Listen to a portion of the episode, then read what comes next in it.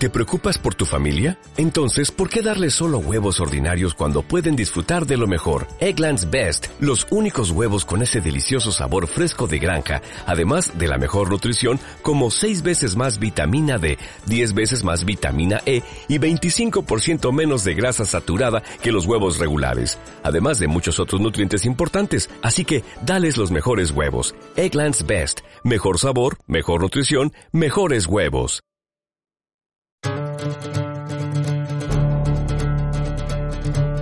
Noche de viernes, en hora 20, una mirada a la inteligencia artificial, al futuro de las empresas tecnológicas y a los últimos cambios en las redes sociales.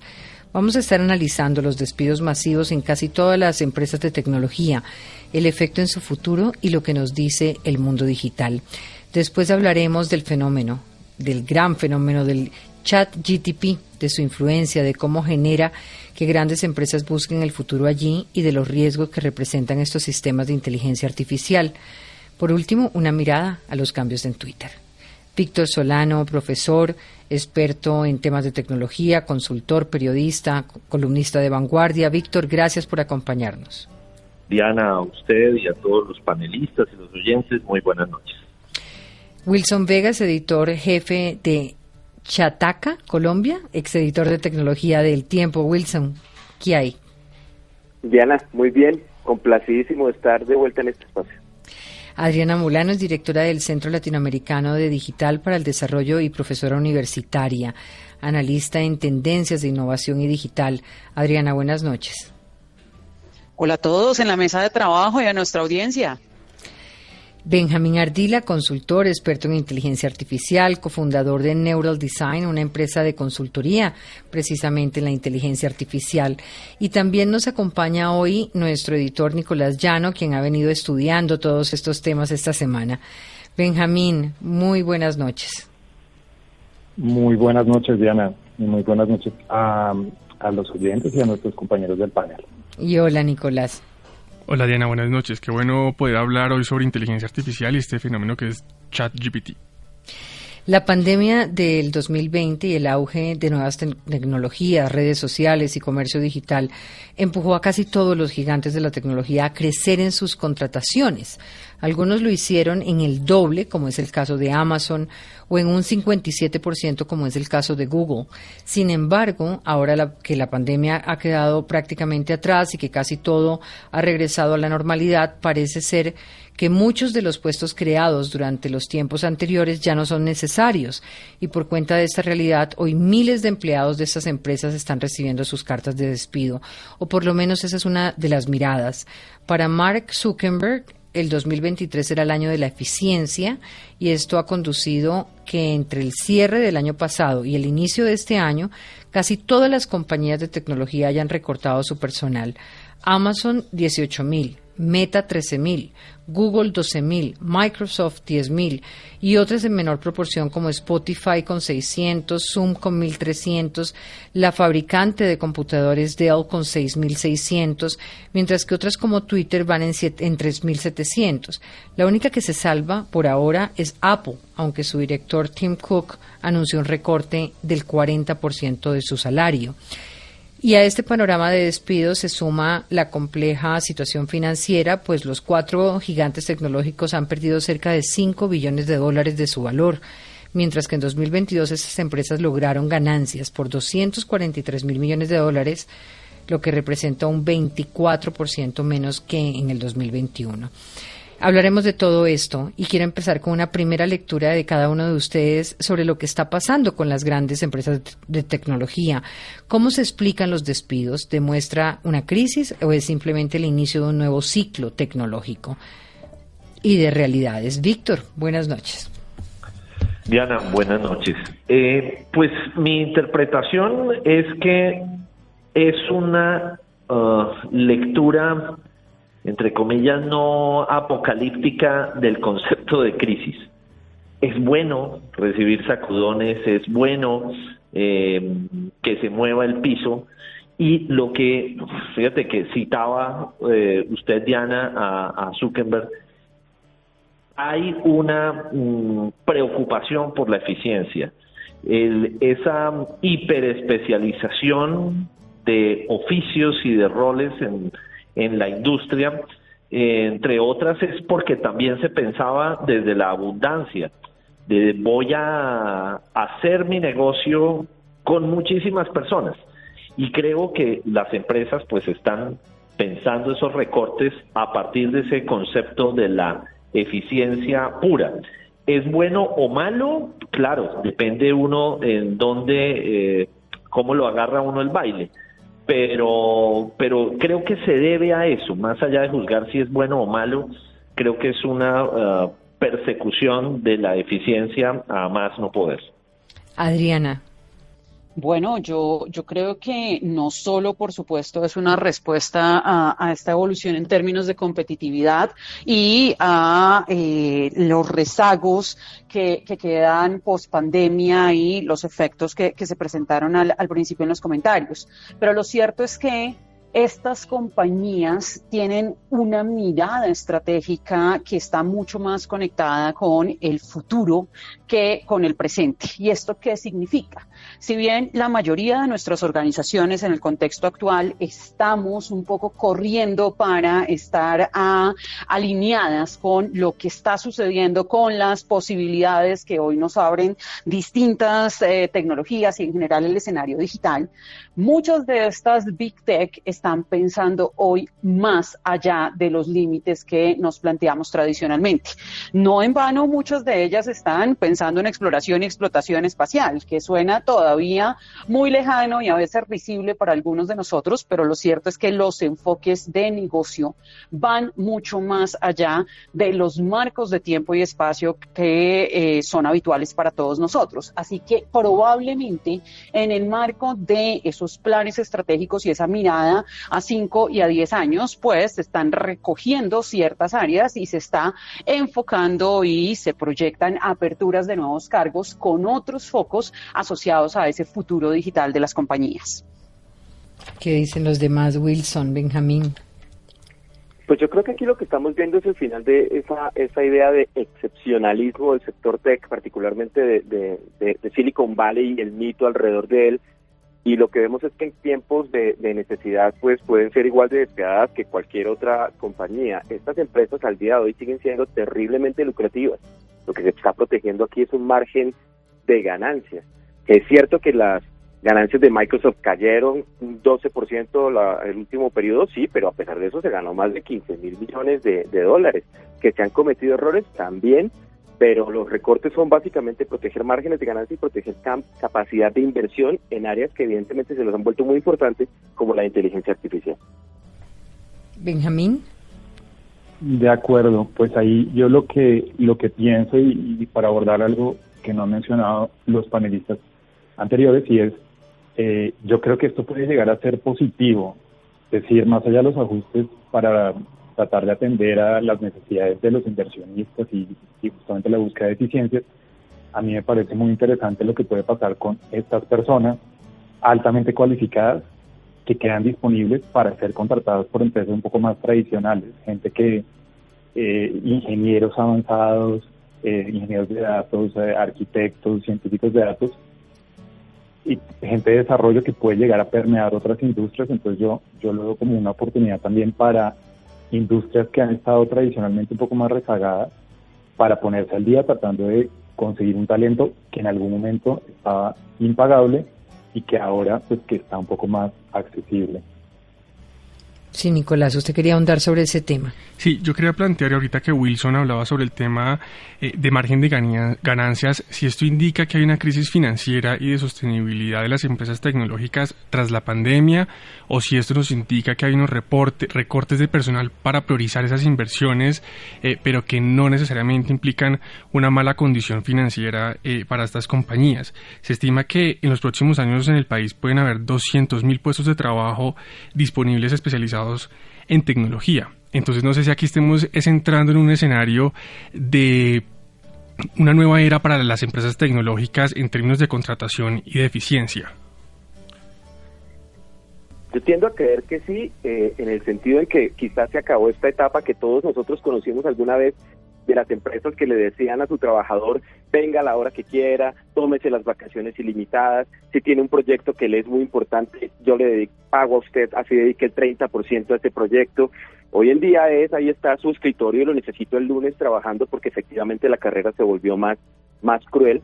Y esa nueva etapa que todos hemos mencionado está enfocada en, en eficiencia, es porque pues las empresas quieren caer al otro lado de esta de este revolcón en la misma posición de liderazgo que, que tienen hoy. Y lo que nos hemos dado cuenta en las últimas semanas es que el liderazgo en un campo tan cambiante como este se puede perder con mucha facilidad. ¿Qué pasa entonces con Apple? Porque esta compañía sigue invirtiendo y sin la necesidad de tener que despedir una parte de los empleados y la acción sigue sólida. Están capitalizando obviamente su muy buen nombre, su buen legado, pero además ellos han tenido un modelo de gestión de sus inversiones que ha, digamos que ha estado planteado en el histórico y no solo en este momento, que hace que estén mucho más concentrados en ciertos tipos de proyectos muy focalizados con una mirada de tiempo más amplia y en consecuencia no responden necesariamente a la aceleración de los mercados de eh, contratación y ahora de, despidos masivos que estamos teniendo. Pero además creo que acá quisiera anotar algo adicional y es que estamos viendo la evolución en la mentalidad colectiva y por supuesto en las propias organizaciones, en estas Big Tech, de este pensamiento y esta idea de somos una startup y toda esta chéveridad que hay detrás y esta frescura y a veces estos modelos que se salen completamente de lo convencional y de lo tradicional en formas de trabajar para entender que también se da esa evolución hacia empresas con una perspectiva mucho más centrada, por supuesto, en lo financiero.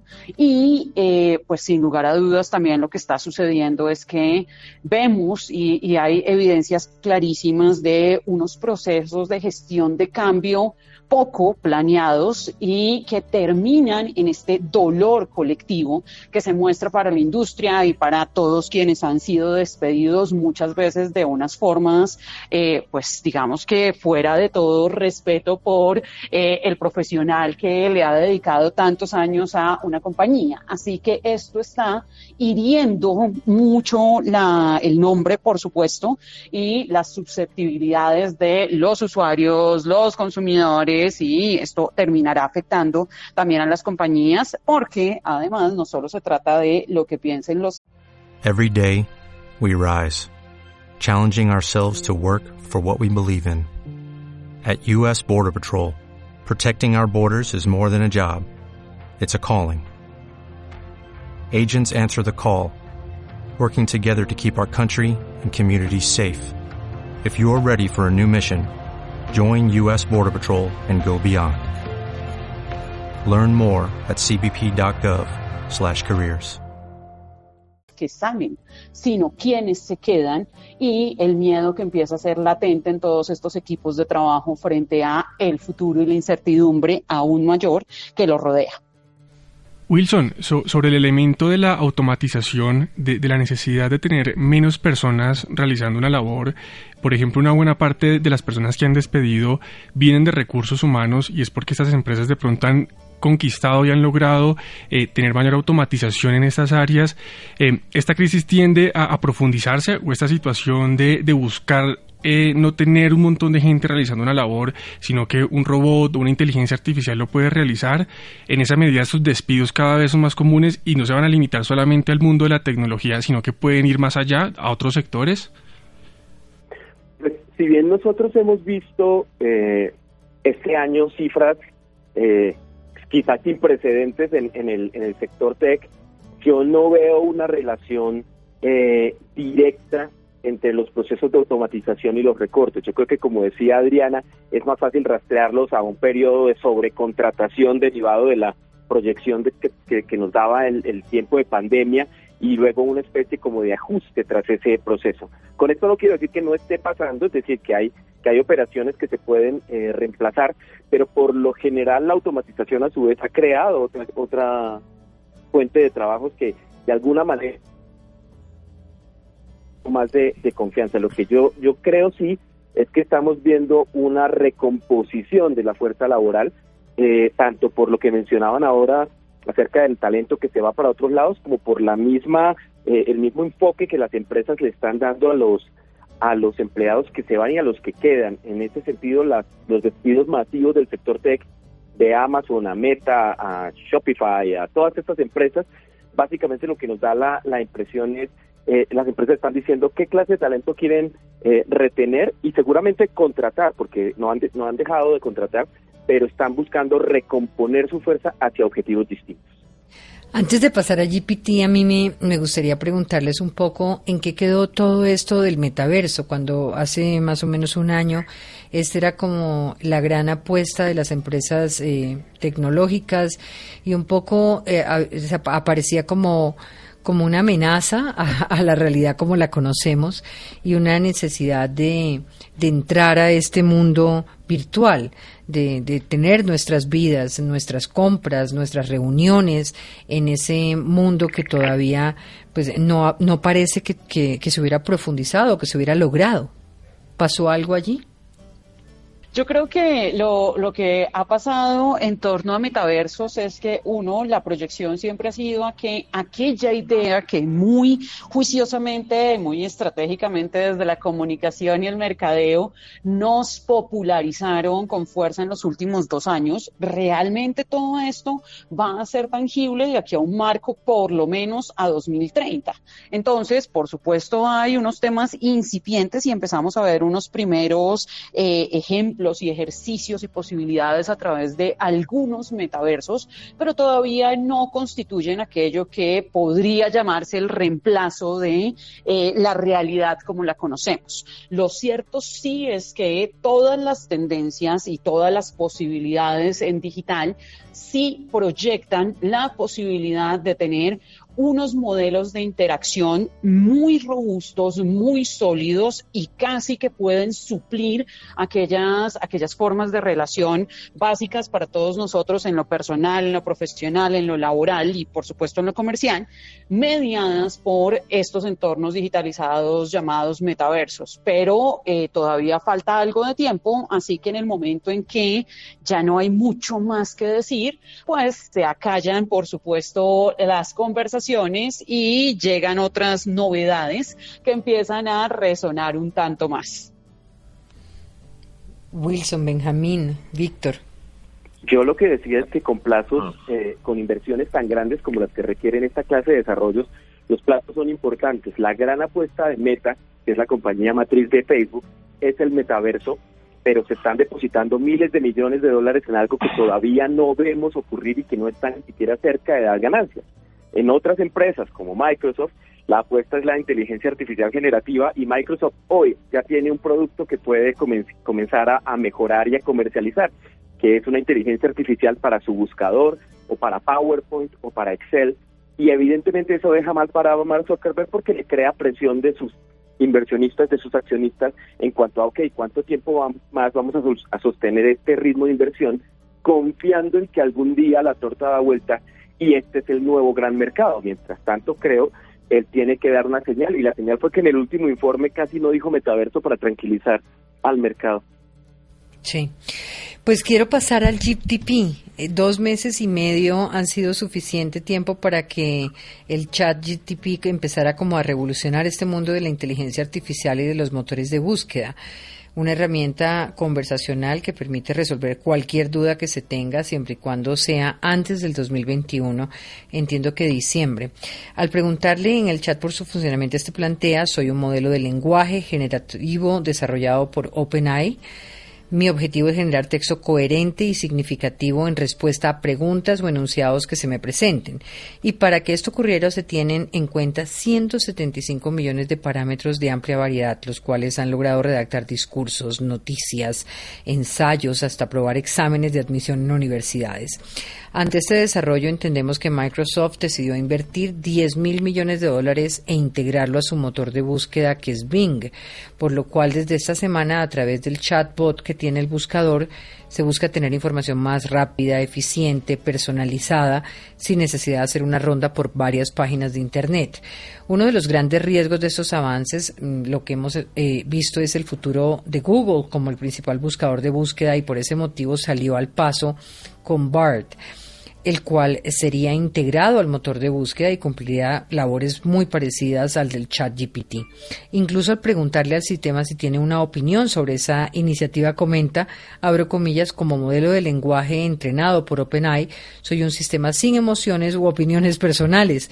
Mi función es proporcionar información objetiva y precisa sobre una amplia variedad de temas no dar juicios o opiniones personales.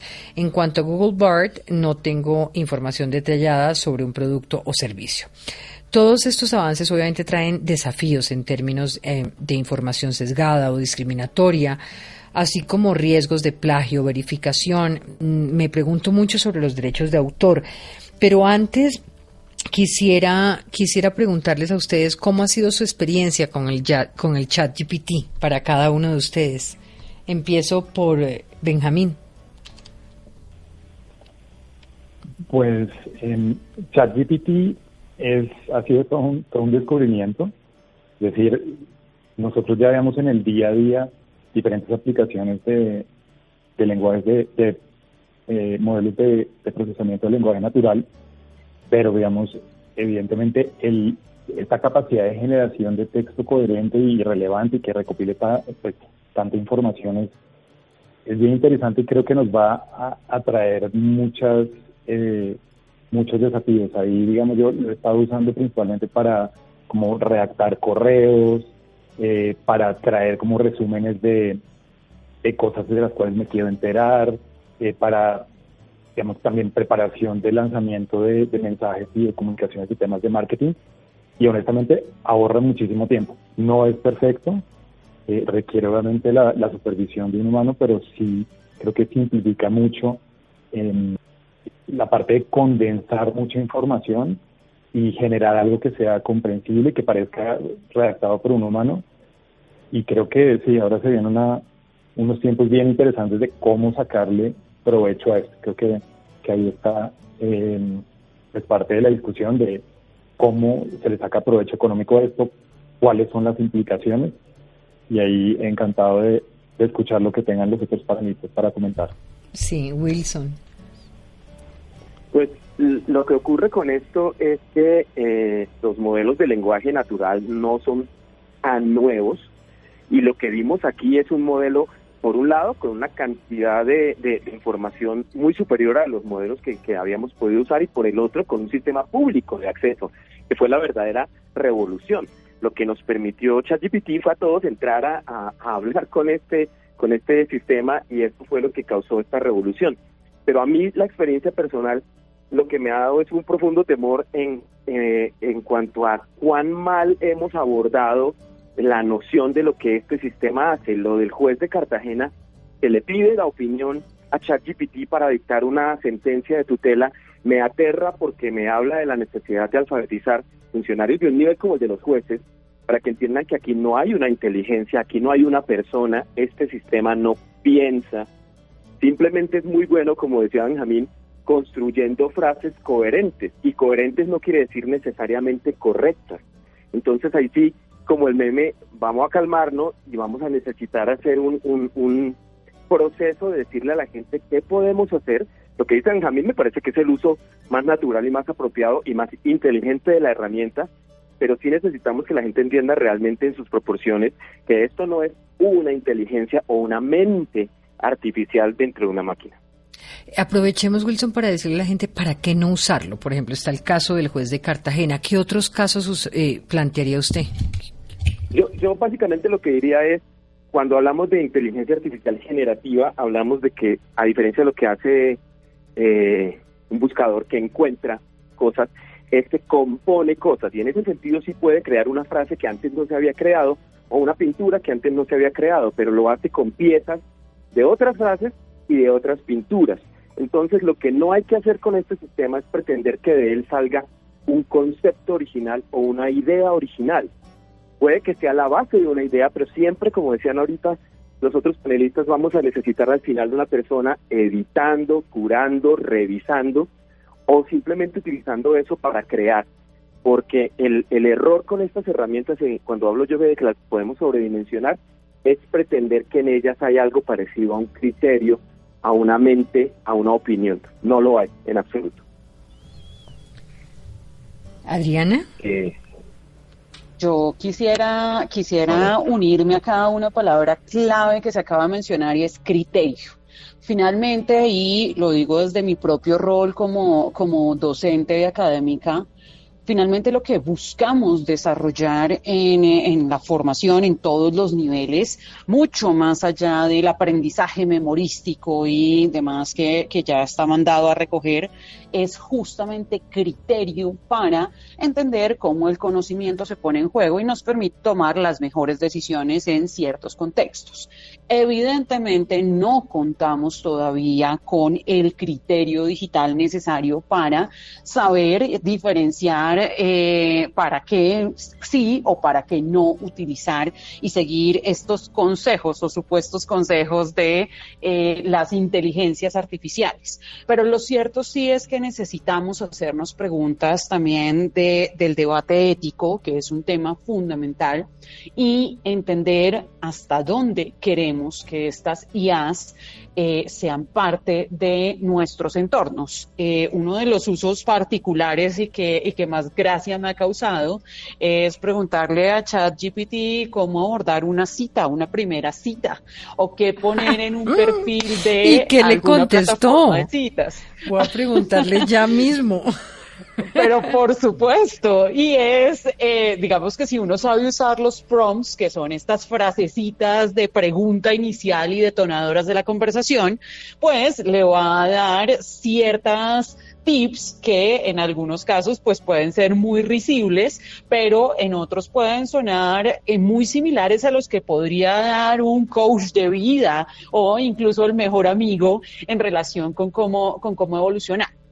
Pero lo cierto sí es hasta qué punto queremos que nuestras relaciones estén mediadas por la CIA, hasta dónde queremos permitirles. Por supuesto, me puede ayudar. Fíjese que ahí me hago una pregunta. Si el chat GPT tiene, eh, si, si responde de acuerdo con información académica, estudios, uno pensaría que una pregunta como la que usted hizo eh, en la inteligencia artificial está contestada con base en papers de carácter psicológico, emocional, eh, con lo cual tendría una, una validez o no hasta cierto punto. El problema es que como no tenemos fuentes originales, es decir, no hay referenciación de cuáles son las fuentes que está combinando, esto puede sumar el paper de investigación doctoral en ciencias del comportamiento o el blog de la revista de variedades del fin de semana.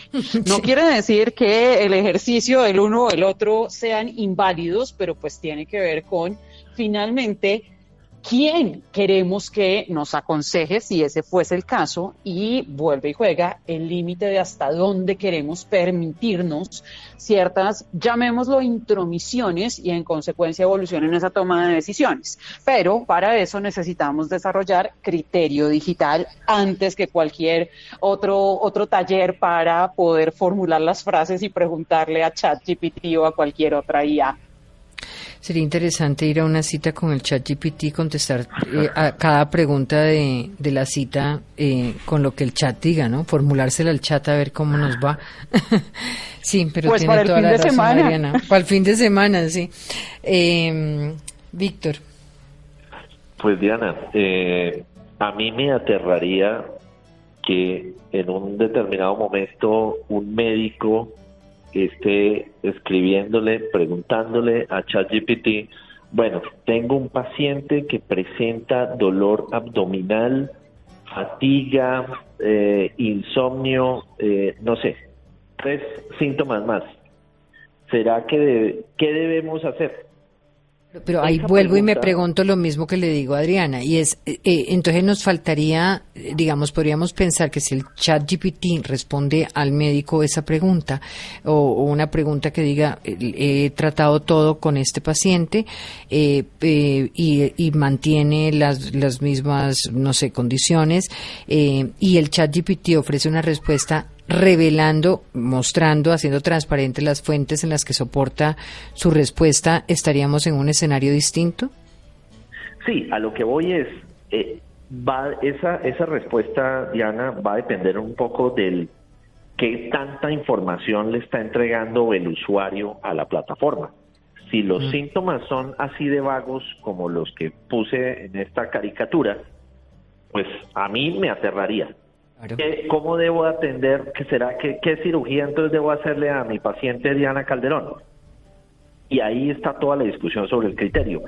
Si una vez, justamente, se entrega una información eh, robusta en datos, en antecedentes del paciente, ahí la inteligencia artificial puede ayudar a hacer un cerco, probablemente sobre posibles eh, ponerle como una línea punteada a delimitar ahí sí posibles cosas, pero tiene al final que ser el criterio del médico o hasta de una segunda opinión de un médico, oiga, ya tengo esta delimitación, entremos a ver, a generar otros exámenes, por ejemplo, para confirmar si ese es el diagnóstico correcto.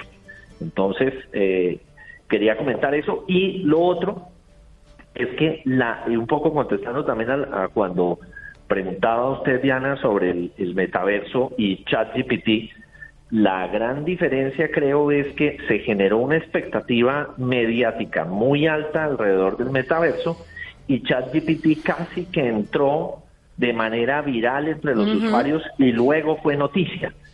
Eh, ¿Por qué? Porque al final, creo yo, son más los usuarios que han experimentado ChatGPT que el acceso a uno de los metaversos, porque hay una barrera de entrada con los dispositivos necesarios.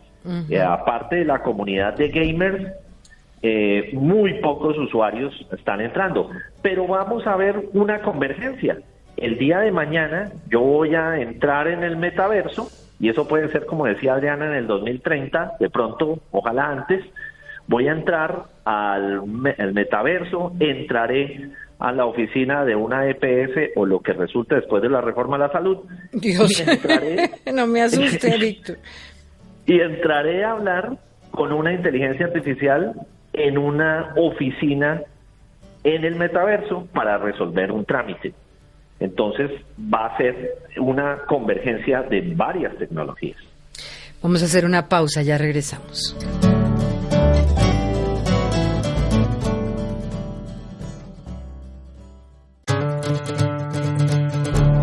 Regresamos en este hora 20 eh, GPT o digital.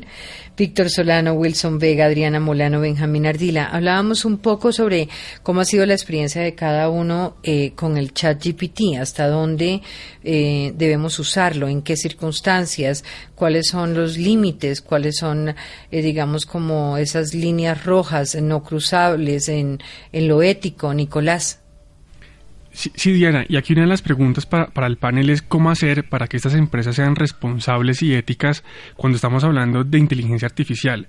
Google en 2018 publicó unos principios sobre inteligencia artificial, pero es suficiente con tener estos principios. ¿Qué más se necesita Em, para tener unos acuerdos básicos sobre la ética cuando ya sabemos las revelaciones que se han dado sobre Facebook, Instagram y el efecto que esto tiene en quienes utilizamos estas redes y ahí yo quisiera que de pronto Adriana nos explique un poco más de cómo llevar a ese desarrollo de criterio digital, si ese desarrollo de criterio digital es desde nosotros como los consumidores de inteligencia artificial o de las redes o si son estas mismas plataformas las que nos deben limitar eh, y, y delimitar unas líneas rojas.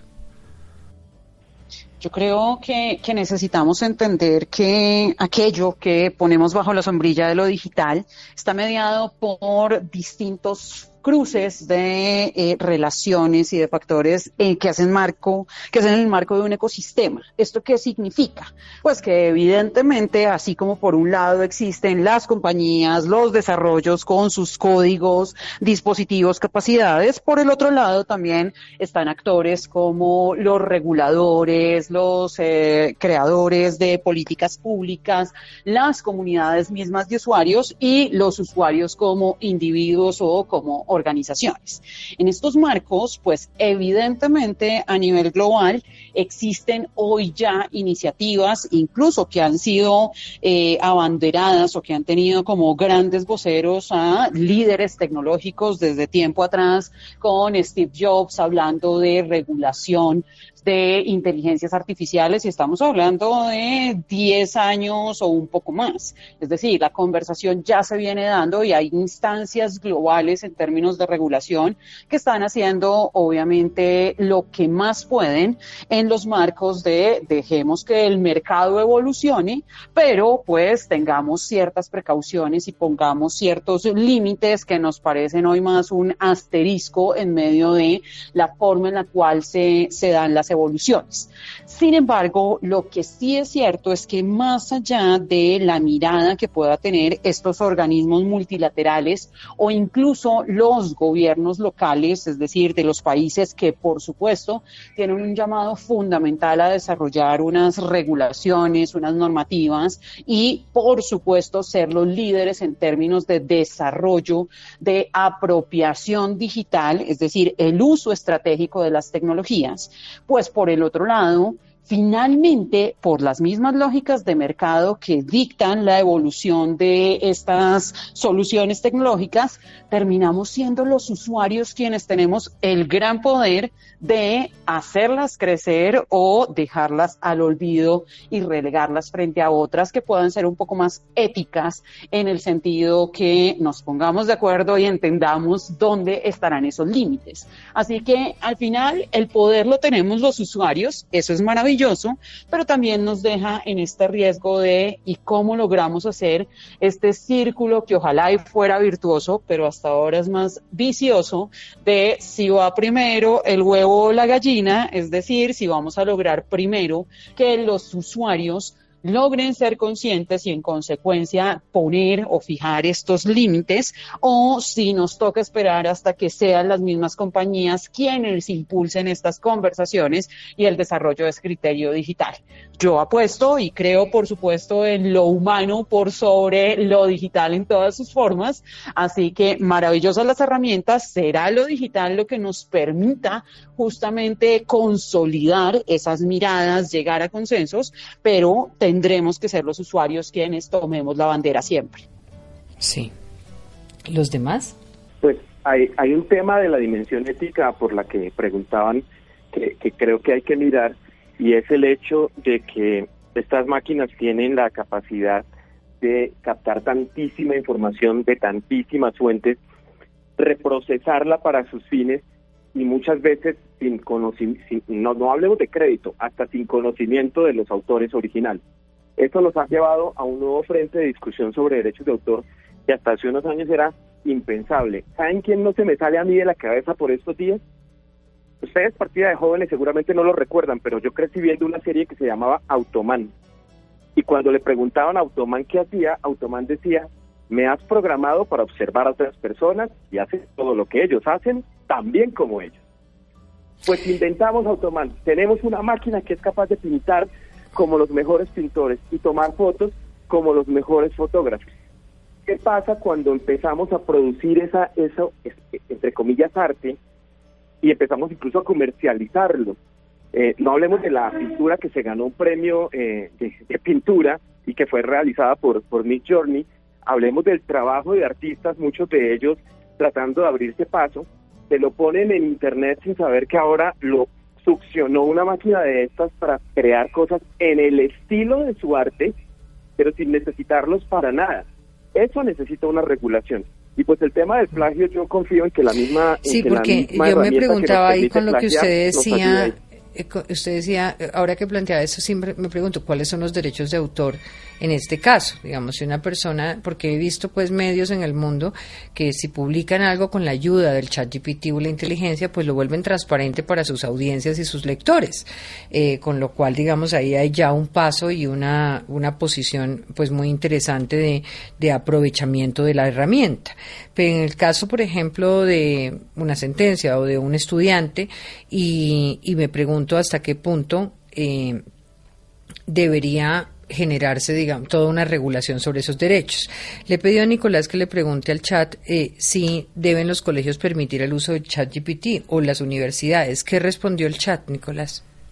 Diana, pues le acabo de preguntar a ChatGPT qué nos dice sobre eh, el asunto en los colegios y dice que la decisión sobre si permitir o no el uso de la herramienta como ChatGPT en un colegio depende de muchos factores y es una cuestión eh, que debe ser evaluada por las autoridades educativas relevantes. En general, la incorporación de tecnologías emergentes en la educación puede tener muchos eh, beneficios positivos como una mayor eficacia en la investigación y una mayor accesibilidad a la información. Sin embargo, también es importante tener en cuenta los riesgos potenciales como la seguridad de los datos y la privacidad de los estudiantes, así como la necesidad de desarrollar habilidades críticas en la evaluación de la información. Eh, ¿Qué piensan ustedes sobre esta respuesta? ¿Qué pensarían ustedes sobre el desafío que tienen universidades y colegios ante, este, ante la herramienta?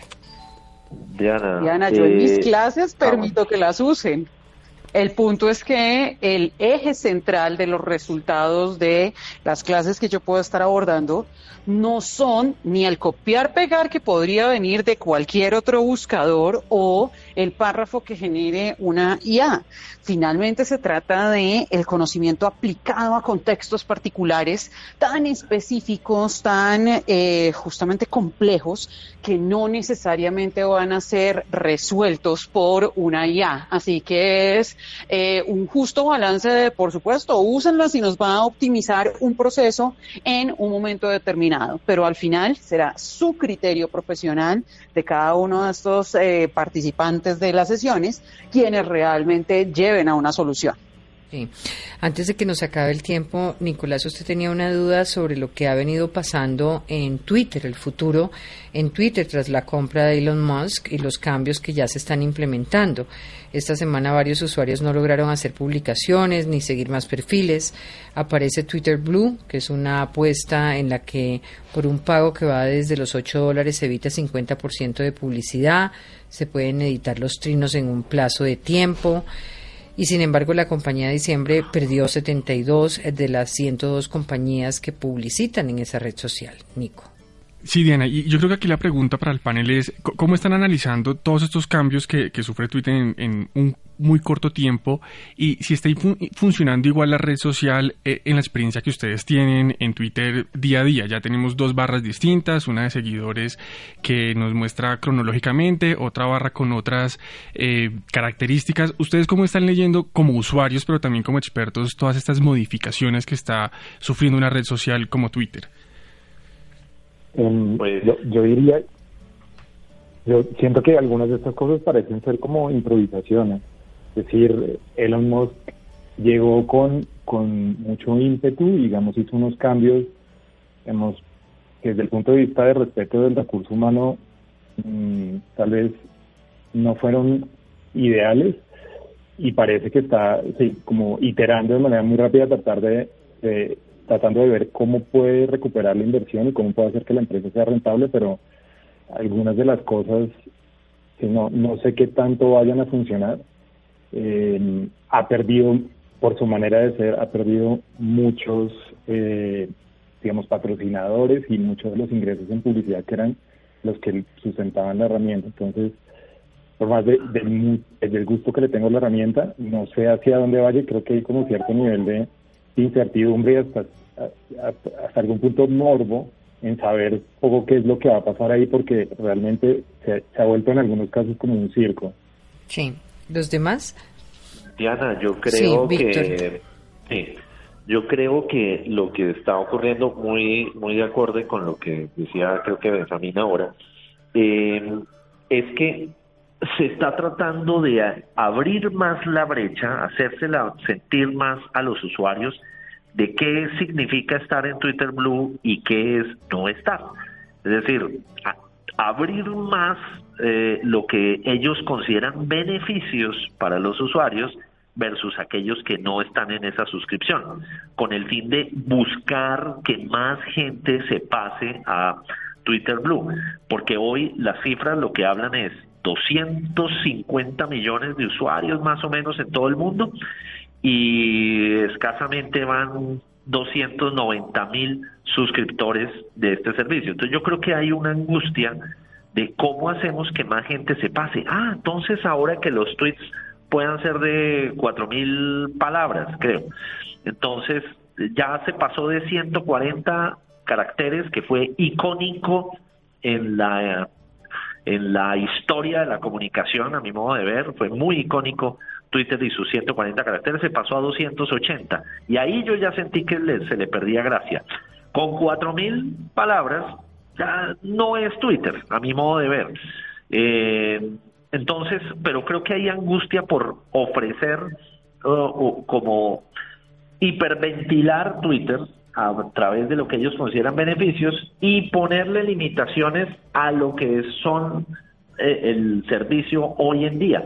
Eh, entonces, pues creo que ahí es bastante improvisación en este momento, angustia por monetizar rápidamente, por encontrar otros modelos de negocio, pero pues los, los usuarios, nada, yo pienso que no se va a dar esa estampida que ellos están buscando, eh, digo, de, de, nuevas adhesiones al servicio de Twitter Blue.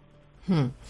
Hay, también unos cambios en lo que tiene que ver con Netflix y me pregunto si esto de, las, de evitar las cuentas compartidas también es un tema puro de factor económico o de personalizar un poco la manera de abordar lo que cada persona quiere ver y mejorar el algoritmo de lo que ofrece eh, la plataforma. Sí, eso es económico. es, económico, puramente económico, sí. Sí. Sí, Nicolás, nos devolvemos un momentico al chat GTP porque usted me hacía una pregunta que me parecía interesante sobre los buscadores. Sí, Diana, y, y es si ChatGPT puede destronar a, Google como el gran motor de búsqueda y si este tipo de nuevas tecnologías eh, es donde radica el futuro de los motores de búsqueda eh, como Bing en el caso de Microsoft que ya fue vinculado esta semana, eh, lo que está haciendo Google con BART. ¿Es allí el punto de llegada en este momento de los motores de búsqueda o cómo lo están viendo ustedes? Podríamos decir que, que, de hecho, desde el año pasado, los primeros que estuvieron en, en, el Vox Populi asociados a las IAs capaces de responder y de actuar como humanos fueron Google. Y esto generó todo un escándalo y eh, unos temas legales y demás y un poco el pánico generalizado probablemente por la forma en que se viralizó ChatGPT, pues tenemos estos, estas referencias. Yo creo que, por supuesto, estamos hablando del marco de la web 3.0, en donde ya no solamente estamos hablando de aquella noción del prosumidor, es decir, un usuario que produce pero también consume y se dan como estas lógicas que hoy vemos, desde poner un corazoncito hasta poder publicar un comentario o un texto completo, pues esto eh, con una web mucho más eh, responsiva frente a,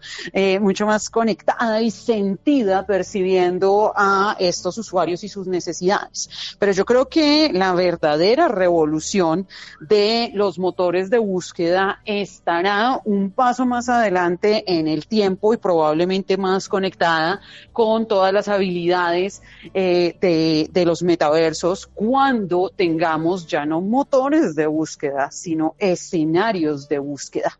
Y serán unos escenarios espacios de búsqueda. justamente en donde tendremos unas interacciones distintas, unas experiencias de búsqueda, más allá de si es el cuadrito o más allá de si me responden a modo de conversación, que es el gran diferencial del chat y por eso ahí está su nombre, que son eh, tal vez estas formas distintas en que se está abordando, pero siento que si bien este es un paso que por supuesto muestra avance, la verdadera revolución llegará con escenarios de búsqueda.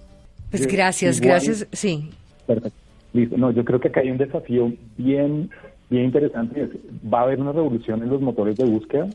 Aquí Google tiene una ventaja enorme, tiene cerca del 85% del mercado, Bing menos de, del 10%. No sé qué tanto se pueda cambiar eso, los patrones de búsqueda, pero claramente va a haber una disrupción en el mercado de, digamos, de, del marketing digital, porque la manera de consumir información en la que hemos estado acostumbrados las últimas dos décadas por buscador va a cambiar. Eso creo que es, que no sé hacia dónde vaya, pero creo que va a ser bastante interesante ver cómo se incorpora esto, pues porque Google no es un novato y de alguna manera nos ha enseñado a buscar en su plataforma. Eso Así es, creo que es lo, que, lo que viene.